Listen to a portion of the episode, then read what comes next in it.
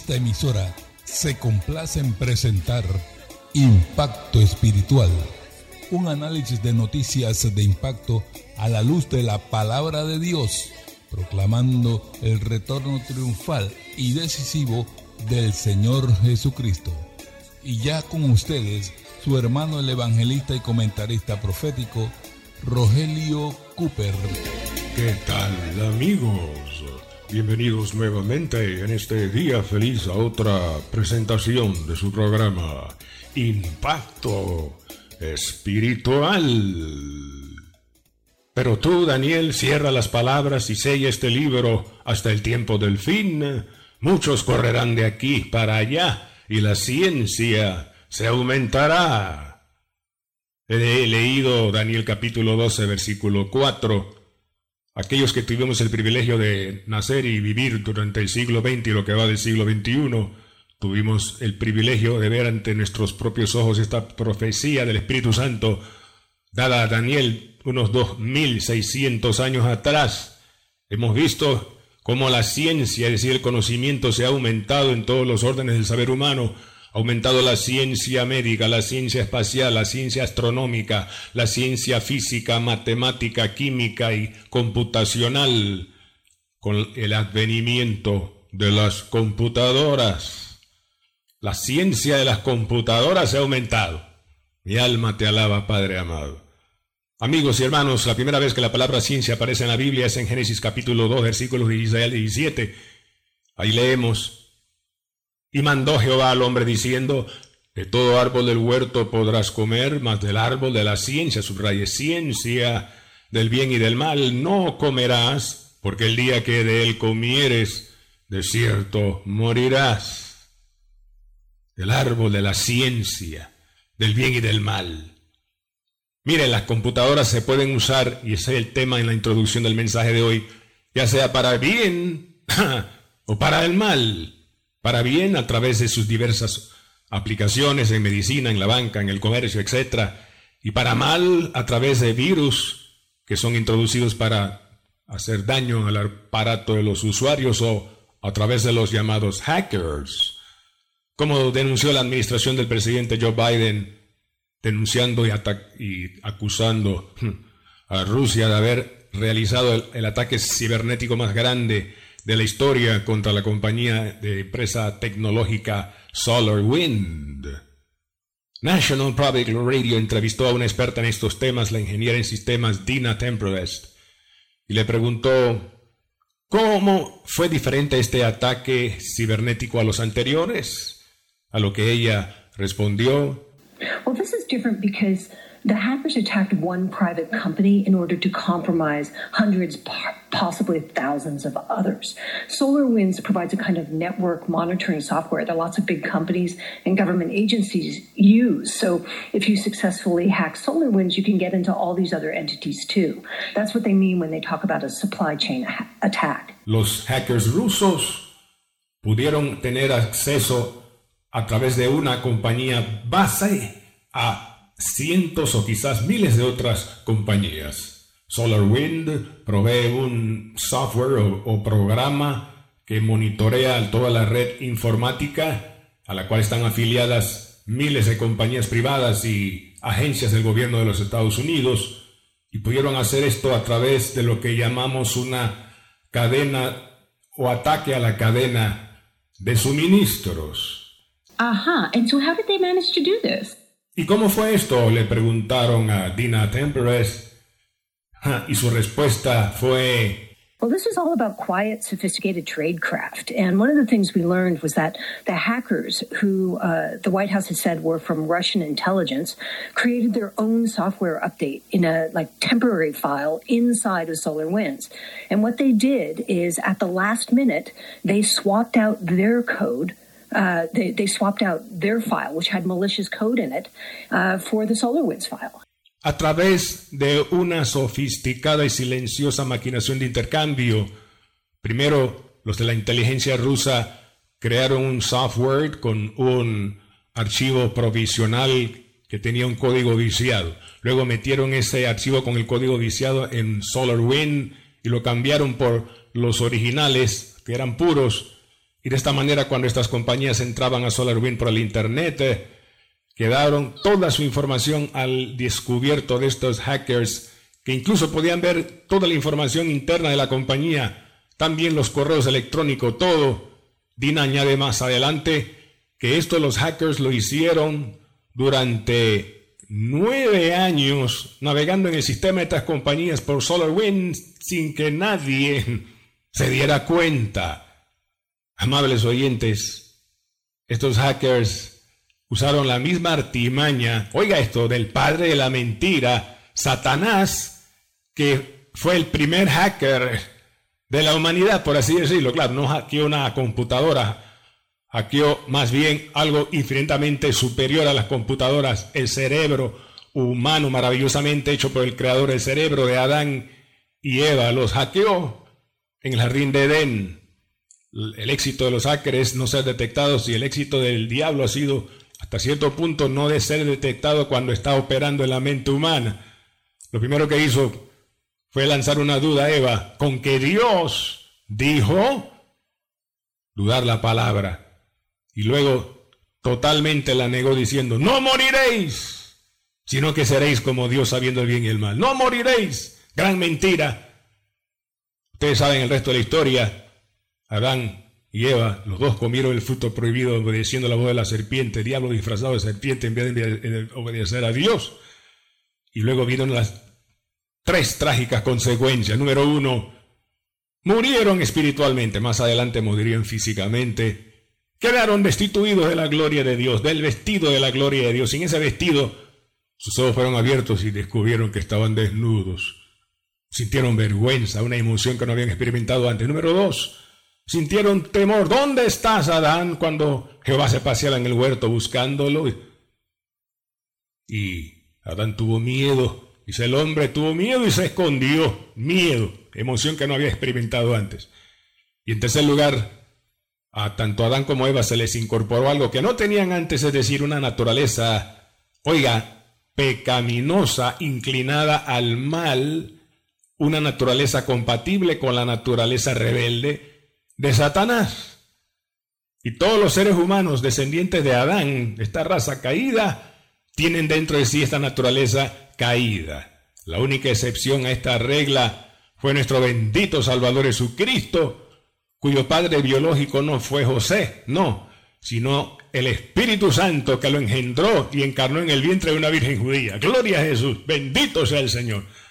Por eso Jesús pudo decir, allá en Juan 14, 30, a sus discípulos, no hablaré ya mucho con vosotros, porque el príncipe de este mundo viene y él nada tiene en mí. Oh, en verdad, Satanás no tenía en Jesús algo con lo cual poder manipularle, porque Jesús no tenía pecado, era puro y santo. No había una naturaleza pecaminosa en Cristo, pero en el resto de, de la humanidad sí. Y Jesús llamó a este enemigo mortal de la raza humana, no solo padre de mentiras, sino allá en Juan 8:44, dijo que él ha sido homicida desde el principio. Oiga eso. Oh, hackeando la mente del que perpetró el primer homicidio, Caín. Mire cómo dice la Biblia. 1 Juan 3, 11 al 12. Este es el mandamiento que hemos recibido desde el principio que nos amemos unos a otros, no como Caín, que era del maligno y mató a su hermano. Entienda esto, amigo oyente, detrás de todo homicidio está el diablo manipulando la mente, manipulando esa naturaleza caída, hackeándola con pensamientos destructivos. Como sucedió hace poco en Estados Unidos, un hombre compró un, un rifle de repetición, se dirigió a la agencia, a la oficina de la empresa FedEx, que despacha paquetes en dos o tres días en avión alrededor del mundo. Y cuando entró a FedEx, este hombre descargó su rifle con sendas andanadas y balas que mataron a ocho personas. Increíble, terrible el poder del enemigo en los impíos. Pero agárrese ahora, hermano, porque no solamente los impíos pueden ser manipulados en su mente o hackeados por Satanás, sino incluso los mismos cristianos son vulnerables, somos vulnerables, sí, porque mire, es cierto, usted aceptó a Cristo hermano, yo también. le aceptamos como salvador personal, recibimos una naturaleza nueva, bella, preciosa, divina, en el nuevo nacimiento, el Espíritu Santo. Pero junto con el Espíritu Santo todavía está en nosotros esa naturaleza vieja, caída, heredada de Adán. Y en la conversión esa naturaleza no se erradicó nada, ha estado ahí desde entonces y seguirá ahí hasta que muramos o hasta que Cristo venga y glorifique nuestros cuerpos, dándonos uno inmortal. Hasta entonces tenemos esta naturaleza dentro de nosotros caída, corrupta, capaz de lo peor. Por eso hay que tener cuidado con la carne y andar en el espíritu, hermano. Mi alma te alaba, Cristo bello, precioso Jesús. El ejemplo clásico en la Biblia es David. Mire allá, segundo libro de Samuel capítulo 11, verso 2 en adelante, dice que los reyes eh, habían combatido contra Israel, Israel había destruido a los amonitas y sitiaron Rabá, y David, en el tiempo que los reyes salían a la guerra, estaba en su casa tranquilo y se despertó al, caer la tarde de su lecho, de su descanso y cuando fue aterrado, dice, a lo lejos vio una mujer que se estaba bañando, hermosa mujer. y mandó a preguntar por ella y averiguó que se llamaba Betsabé, mujer de Urias Eteo. La mandó a buscar y la trajo y se acostó con ella y durmió con ella. Luego que la mujer se levantó y se purificó de su mundicia, regresó a su casa, pero al tiempo se encontró la mujer embarazada y para David tratar de encubrir su pecado ya mandó a llamar a Urias y lo mandó a que fuera a su casa a estar con su mujer, pero Urias no quiso. Y luego el rey, pues ustedes saben, mandó a Joab, el general, a que pusieran a Urias en lo más recio de la batalla para que las armas de los enemigos lo mataran. Y una vez muerto Urias, David toma a Betsabé como mujer. Y señoras y señores, aquí no ha pasado nada. No ha pasado nada. Dios levanta al profeta Natán, denunció el pecado de David.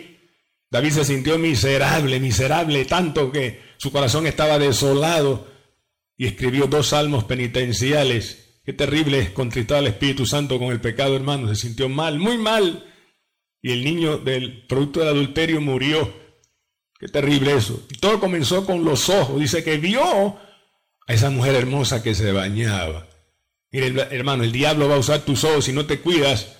La Biblia habla de la concupiscencia de los ojos. Hermano, cuidado con lo que ves. Mira, ten cuidado cómo ves. Si miras a una mujer para codiciarla, dice Jesús, ya adulteraste en tu corazón. Cuidado con lo que ves. Que en tu casa no haya revista pornográfica y si le hay, bótalas al cesto de la basura. Cuidado con los programas de televisión, no de acuerdo a la moral cristiana. Cambia el canal si no te conviene ver eso por un programa constructivo y si no, bueno, apaga la televisión y dobla rodillas, ponte a orar, métete con Dios y a la palabra. Aleluya. Y usted, hermana, que me escucha, cuidado como usted se viste. Acuérdese, los hombres son sensibles con lo que ven. Mire, yo aquí no voy a ser legalista y voy a decir que la mujer, las cristianas, no deben usar pantalón. Hermana, si usted quiere usar pantalón, úsalo, pero en su casa mi alma te alaba, Padre Santo. Úsalo en su casa para agradar los ojos de su marido dentro del lecho del santo matrimonio. Y si tiene que salir fuera de casa, entonces póngase un traje. Póngase un traje. Y si por alguna razón, pues no le queda más remedio que ponerse un pantalón, bueno, misericordia, Padre. Póngase un pantalón holgado, pero decente. Mira, hay mujeres impías que salen a la calle para ir para exhibirse, con el pantalón apretado, que no disimulan nada. Ahí se ven todas las curvas para satisfacer las miradas lujuriosas de los hombres. Pero usted, hermana, cuando salga a la calle, salga y vístase para agradar los ojos de Jehová. Salga y vístase vistiendo la moda de Jehová, que es santidad. Salga y vístase como una mujer santa de Jehová. Salga y vístase como la novia de Jesús, eh, como la novia que Él viene pronto a buscar como una virgen pura y santa y sin mancha. Vístase para agradar a Jehová. Bendito sea Jesús. Gloria sea su nombre. Y sacama rica sojalaya. Bendito sea el Señor. Gloria a Dios. Ahora, hermanos, de segundo de Samuel capítulo 11 pasamos al primer libro de Crónicas capítulo 21, porque en el pasaje anterior el Espíritu Santo hizo énfasis en la naturaleza carnal de David antes que en Satanás que ciertamente estaba detrás. Pero acá en el primer libro de Crónicas 21 del 1 al 11 el Espíritu Santo hace más énfasis en Satanás que en la naturaleza carnal y caída de David. Dice ahí que Se levantó entonces Satanás contra Israel e incitó a David para que censara al pueblo. Mire, lo manipuló en sus emociones. Ese delirio de grandeza que le da a los dictadores o a los emperadores. Ahí, la soberbia, el orgullo, ahí lo manipuló Satanás para censar al pueblo. Quería saber el número total de su ejército. El orgullo.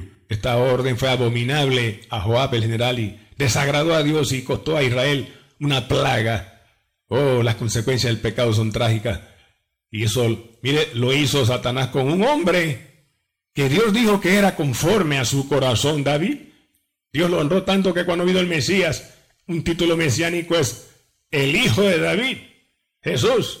Sin embargo, mire cómo el diablo pudo dos veces. Primero manipuló a David para que adulterara, luego cometer un homicidio indirecto y después censar al pueblo. Oiga, si el diablo hizo con un hombre de, conforme al corazón de Dios como David, entonces cuídese usted, hermano, cuidémonos, hermanos míos. Oiga, mire, hace años escuché al reverendo José Silva en un mensaje, todavía recuerdo una cosa que dijo. Él dijo, luchamos contra un enemigo vencido, pero que todavía tiene un poder respetable. Nunca se me olvidó ese pensamiento. Un enemigo vencido, pero que todavía tiene un poder respetable, hermano. Mire, durante la pasada pandemia, con tristeza nos enteramos de que algunos pastores, siervos de Dios, se habían quitado la vida. Aunque usted no lo crea, pero eso sucedió y a veces sucede. Hermano, el diablo no está jugando. Usted y yo no podemos darnos el lujo de jugar. La Biblia dice que él anda alrededor como león rugiente, buscando a quien devorar. Hermano mío, te van a pasar a veces pensamientos por la mente. O te han pasado ya tu hermana o hermano que me escucha, por ejemplo, mi esposo ya no me quiere, me dejó por otra, o mi esposa no me quiere, me dejó por otro. Oh, nadie me ama. Nadie se acuerda de mí, mis amigos no se acuerdan de mí, los hermanos en la iglesia ni me llaman ni me visitan, ni mis hijos se acuerdan de mí. Estoy solo, estoy sola, ni Dios se acuerda de mí, se olvidó de mí. Tuve un problema el otro día y oré y clamé con todo y no me respondió. Dios me abandonó. ¿Ya para qué vivir? Mejor me tiro debajo del puente. Mi hermano, cuando esos pensamientos, hermano, le pasan por la mente, Reconozca quién está detrás, sacúdase y sacúdalo y dígale al diablo mentiroso, hay alguien que me ama, Cristo me ama, Cristo me ama, Cristo murió por mí. Y él dijo, no te dejaré ni te desampararé. Fuera, Satanás. Oh, gloria a Jesús, hermano. Cita la palabra cuando el diablo venga con su mentira para desanimarte o deprimirte restriégale la palabra de Dios en la cara. Esa estrategia siempre funciona, nunca falla. Oh, bendito sea el Señor. Al hacer eso, estamos siguiendo el ejemplo de aquel que nos dejó, precisamente hermanos, un ejemplo para que sigamos sus pisadas, Jesús. Mira lo que dice Mateo capítulo 4, el Espíritu Santo guió a Jesús al desierto para ser tentado por el diablo y ayunó 40 días y 40 noches. Y cuando ya pasaron esos 40 días, 40 noches, tuvo hambre, se sintió muy débil. Jesús dice que después de 40 días de ayuno, con agua nada más el hombre puede morir de inanición, falta de proteína. Jesús débil y el diablo vino para tentarle. Ah, claro, Satanás sabía que en Jesús no había naturaleza caída pecaminosa para manipularlo, así que vino a través del cuerpo.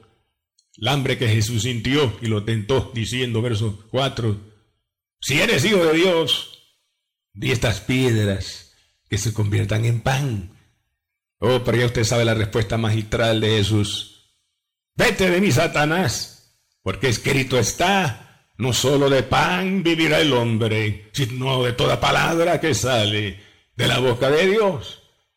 Más adelante trató de tentar a Jesús a cometer suicidio. Eh, súbete al pináculo del templo y échate abajo. Pues la escritura dice, a sus ángeles mandará acerca de ti que te van a guardar para que no te pase nada y tu pie no tropiece en piedra. Citó la escritura Satanás, pero torcidamente, porque Jesús debía siempre actuar en obediencia al Padre. Y esa sugerencia era, sería como tentar a Dios. Por lo cual le respondió, vete de mí, Satanás, porque escrito está, no tentarás al Señor tu Dios.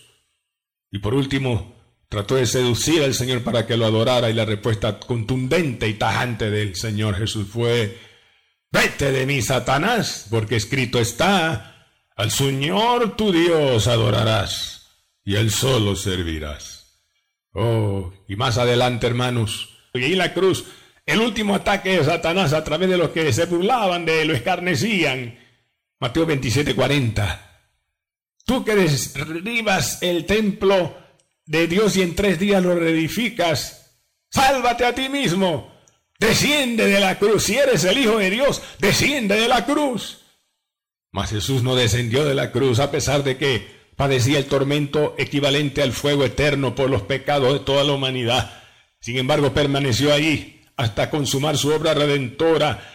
Consumado es y expiró, entregó el Espíritu. Cristo muere victorioso, invencible. Cristo al tercer día resucita, victorioso, invencible. Y escucha esto, hermano mío. Esto es lo más importante del mensaje. Si no te acuerdas de nada más, recuerda esto.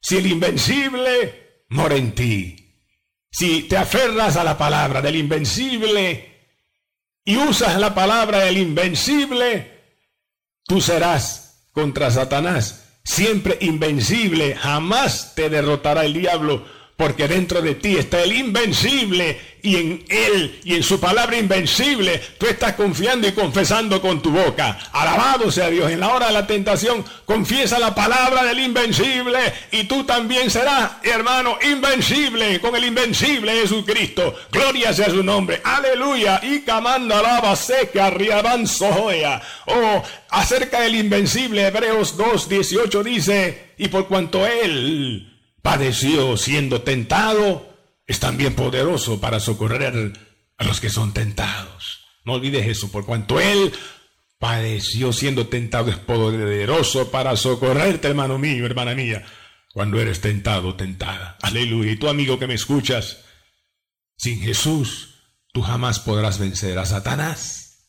Mira, Él manipula la naturaleza caída, hackea la mente y el corazón, como hablamos al inicio del mensaje Quizás Él te ha lanzado una línea de pensamientos que se han convertido en una obsesión, pensamientos de adulterio para que le seas infiel a tu esposo, para que le seas infiel a tu esposa, pensamientos de fornicación para que cometas actos sexuales sin estar casado o casada, pensamientos de odio contra alguien, pensamientos de suicidio incluso, pensamientos de homosexualidad o de lesbianismo, etc.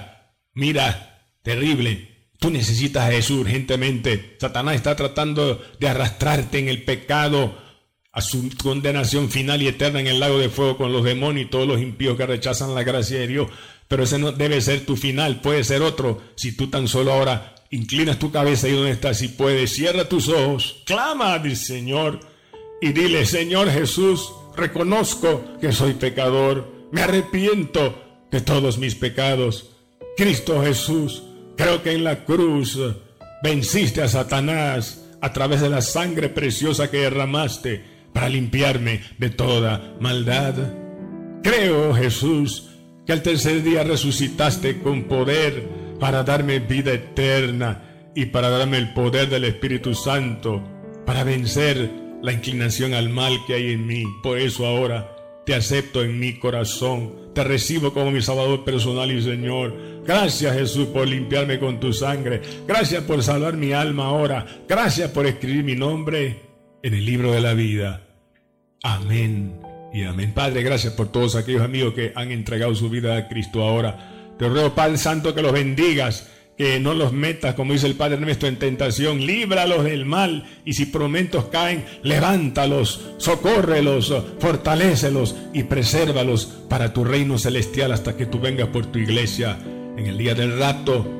Pues tú dijiste en Lucas 12:40, vosotros, pues también estad preparados, porque a la hora que no pensáis, el Hijo del Hombre vendrá. Bendito sea Jehová. Nunca de los nunca podrá un pobre diablo más que un Cristo vivo. Siempre un Cristo vivo puede más que un diablo pobre diablo muerto. Allá en el Calvario, en aquella tumba, demostró que pudo. Hasta lo profundo descendió mi Cristo, demostró su todo. Bien amigos y hermanos, iniciamos el mensaje de hoy hablando de los hackers computacionales cibernéticos. Vimos cómo todo se aplica de una manera maravillosa espiritualmente con la palabra de Dios. Programa número 2275 con el mensaje titulado Cristo, nuestro socorro contra Satanás cuando él trata de hackear la mente o una de las reglas de la guerra espiritual, hermano, es no solo conoce a tu enemigo, sino descubre sus puntos débiles para poder derrotarle. Gloria sea el nombre del Señor. Un mensaje como este es vital, urgente para todo creyente que tiene luchas espirituales, para que se afirme la victoria y para las almas que están cautivas, para que sepan la salida que hay y la victoria contra el hacker espiritual Satanás vencido ya por Cristo Jesús. El audio del programa de usted lo puede obtener, hermano, totalmente gratis, solicitándonos con un mensaje de voz a nuestro WhatsApp. Preste atención. Primero ponga el signo más seguido del número uno y luego los números marque conforme mi esposa, la hermana Diana, le indicará. Adelante, hermana Diana. Más 1, 9, 17 557 6928. Repetimos, más 1 917 557 6928. Así es. Y al compartir este audio con todos tus contactos, reenvíalo a todos ellos. La palabra del Señor va a bendecir mucha más gente, hermanos, y salvar almas, sobre todo para el reino de los cielos. Oh hermano, ayúdanos a seguir proclamando este mensaje urgente a todas las naciones antes que Cristo vuelva. Tu ayuda con tus oraciones y ofrendas serán vitales para mantener este espacio, al menos aquí en esta emisora local, donde usted nos escucha en Panamá. Preste atención, por favor, anota lápiz y papel el número de la cuenta bancaria de Impacto Espiritual 0418 01 002796-8, repito, 04 18 01 00 27 96 8 a nombre de Impacto Espiritual, cuenta de ahorros Banco General. De antemano, gracias. Dios se lo multiplicará abundantemente ahora y más aún le recompensará cuando venga el Señor. También puedes dejar tu ofrenda, hermano, en cualquier librería CLC, ya sea en los pueblos 2000, Albrook Mall o vía España. Visita nuestra página en internet a la www.impactoespiritual.net. El solicitar con una nota de voz el mensaje de hoy recuerda su título. Cristo, nuestro socorro, cuando Satanás trata de hackear la mente. Si tienes alguna inquietud o petición de oración, llámanos de una vez También puede llamarnos al 277-5352. Repetimos, 277-5352. Será para nosotros un placer ministrarle y orar por sus necesidades. A nombre del hermano Cooper, su comentarista profético, nos despedimos hasta la próxima semana en esta misma estación y hora cuando presentaremos otro impacto espiritual. Un mensaje diferente anunciando la segunda venida del Hijo del Hombre.